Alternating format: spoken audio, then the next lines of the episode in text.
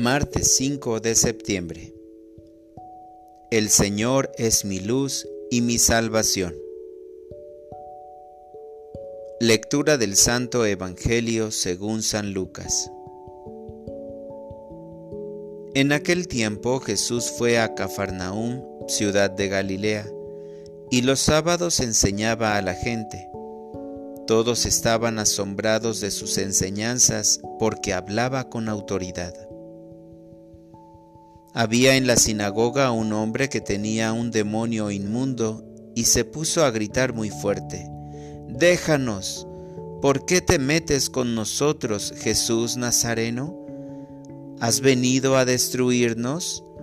Sé que tú eres el santo de Dios. Pero Jesús le ordenó, Cállate y sal de ese hombre. Entonces el demonio tiró al hombre por tierra, en medio de la gente, y salió de él sin hacerle daño.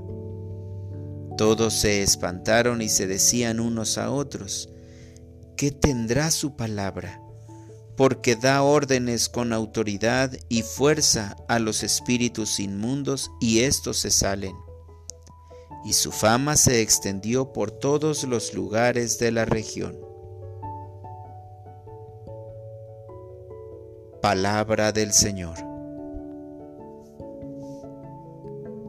Oración de la mañana. Tú tienes el poder para liberar. Te alabo Dios Todopoderoso, por cuya voz los cielos y abismos se estremecen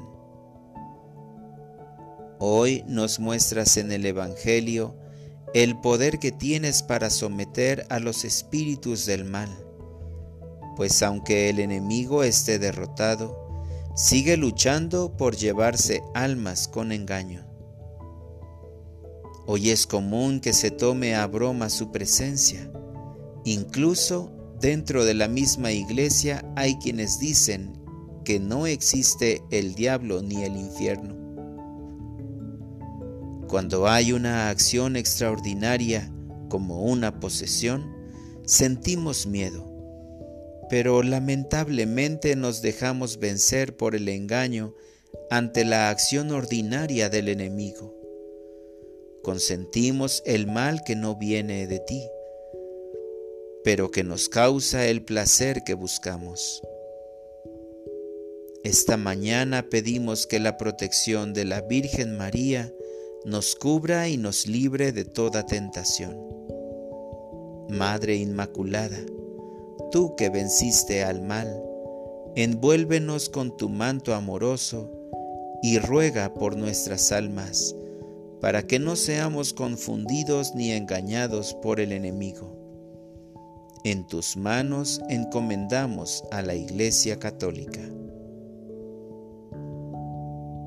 Para orientar mi vida, este día rezaré el Santo Rosario para pedir la protección de la Virgen María por la Santa Iglesia, que también es acechada por el enemigo.